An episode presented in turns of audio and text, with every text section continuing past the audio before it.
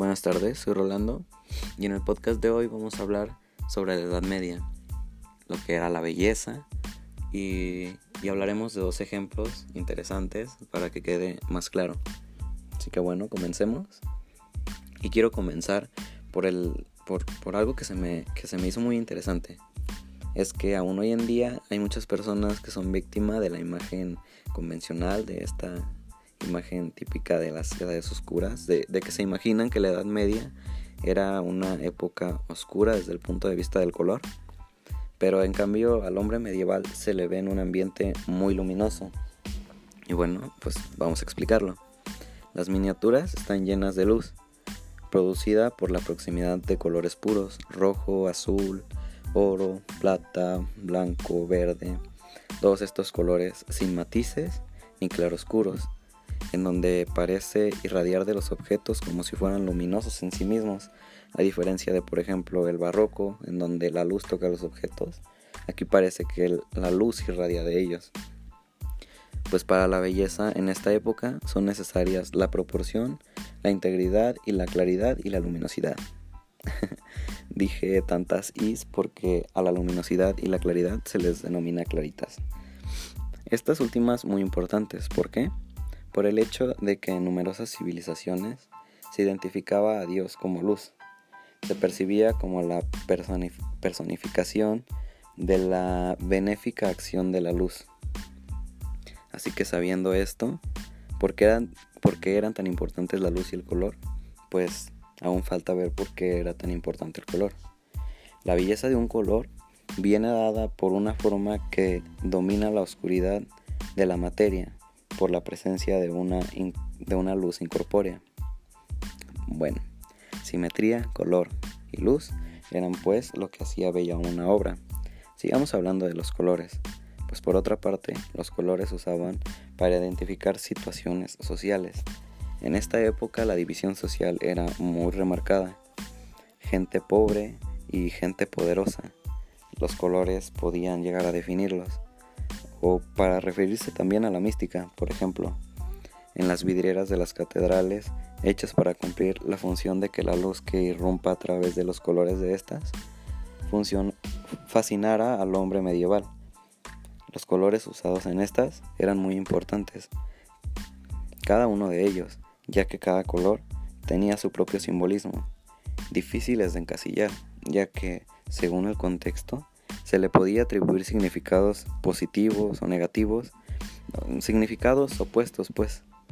Pongamos como ejemplo el color amarillo, que era el color de la cobardía, color asociado a personas marginadas, pero también era, era visto como el color del más precioso de los metales, o sea, el oro, o como el color más solar. La importancia de los colores era tal que había preferencias cromáticas incluso en las costumbres cotidianas, en la ropa o en las cosas que se usaban. Mm, había preferencias de color incluso en eso. Pero sigamos hablando de lo que hacía bella una obra.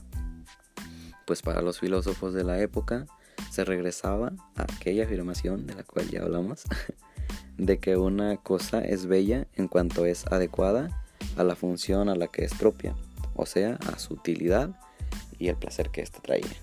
Por lo que ya en contexto podemos hablar de The Fish Vomits Out Jonah, fragmento de un vitral en la Catedral de Colonia, Alemania, imagen por cierto de portada de este podcast. Y pues este ejemplo fue el que yo consideré, ya que se me hizo interesante, pues nótese cómo cumple con la información antes mencionada.